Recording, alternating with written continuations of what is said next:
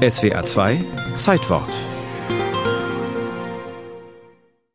Auf nach London für 99 Mark. Das Angebot zieht am Hahn. Auf diesen Tag hatten viele gewartet, nicht nur im Hunsrück. Mein Mann hatte das am Freitag im Radio gehört und gleich am Freitagabend haben wir dann noch das Reisebüro angerufen und gebucht. Ich war schon mal in London, meine Frau war in London und sie hat Geburtstag und da war das ideal als Geburtstagsgeschenk in Flug nach London. Für diese beiden ist es aus persönlichen Gründen ein besonderer Tag, doch an diesem Donnerstag wird auch ein Stück Luftfahrtgeschichte geschrieben. Am 22. April 1999 startet zum ersten Mal eine Maschine der irischen Billiggesellschaft Ryanair von deutschem Boden. Und zwar nicht von einem der bekannten Großflughäfen, sondern aus der rheinland-pfälzischen Provinz. Hahn war unsere Gelegenheit, den deutschen Markt zu betreten. Wir wollten die Lufthansa mit ihrer monopolartigen Stellung angreifen und mit unseren extrem niedrigen Preisen herausfordern. Ryanair war zunächst nur auf den britischen Inseln aktiv. Nach der Liberalisierung des Luftverkehrs in der EU nahm die ihren Kurs auf Europa. 1997 ging es mit Flügen von und nach Paris und Brüssel los, genauer gesagt nach Beauvais und Charleroi, zu kleineren Flugplätzen 50 bis 60 Kilometer von den Metropolen entfernt. Doch Ryanair hatte es vor allem auf Deutschland abgesehen, sagt Sprecherin Chiara Ravara. Im Jahr 1999 hatten wir erst 5 Millionen Passagiere und flogen lediglich 27 internationale Ziele an. Deutschland bot hervorragende Aussichten. Ein riesiger riesiger Markt mit 80 Millionen Menschen, die größte Volkswirtschaft Europas. Die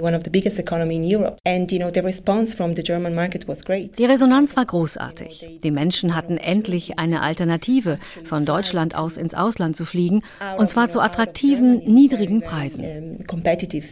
Die unglaublich niedrigen Preise, zumindest für einzelne Tickets, sie sind bis heute das Markenzeichen der billigen Iren. Und das zog auch schon bei den Passagieren des ersten historischen Fluges nach London Stansted. Wie kommt es denn, dass Sie heute hier vom Hahn fliegen? Ja, weil es so billig ist natürlich. Mein Chef ist sehr, sehr sparsam und ich wollte ihm etwas angenehm machen. So habe ich für 99 Mark den Ticket besorgt. Um 9.45 Uhr hebt die Maschine, übrigens eine ehemalige Boeing der Lufthansa, voll bis auf den letzten Platz Richtung England ab. Es ist der Start einer beispiellosen Erfolgsgeschichte, einer Revolution in der Luft, die am Boden seitdem polarisiert. Für die einen hat Ryanair dem Fliegen das Elitäre genommen und die Passagiere zur klassenlosen Gesellschaft gemacht. Für die anderen ist es ökologisch und ökonomisch ein Irrwitz, wenn die Taxifahrt zum Flughafen teurer ist als die Reise in den Süden.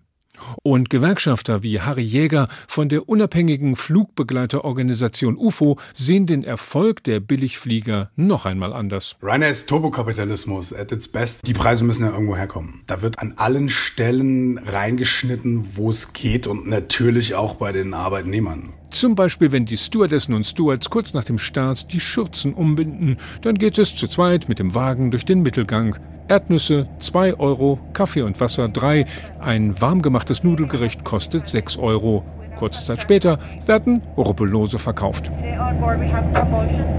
Ryanair hat mit seinen Low-Cost-Flügen eine eigene Flugsparte geschaffen, die mittlerweile 25 bis 30 Prozent des Marktes ausmacht.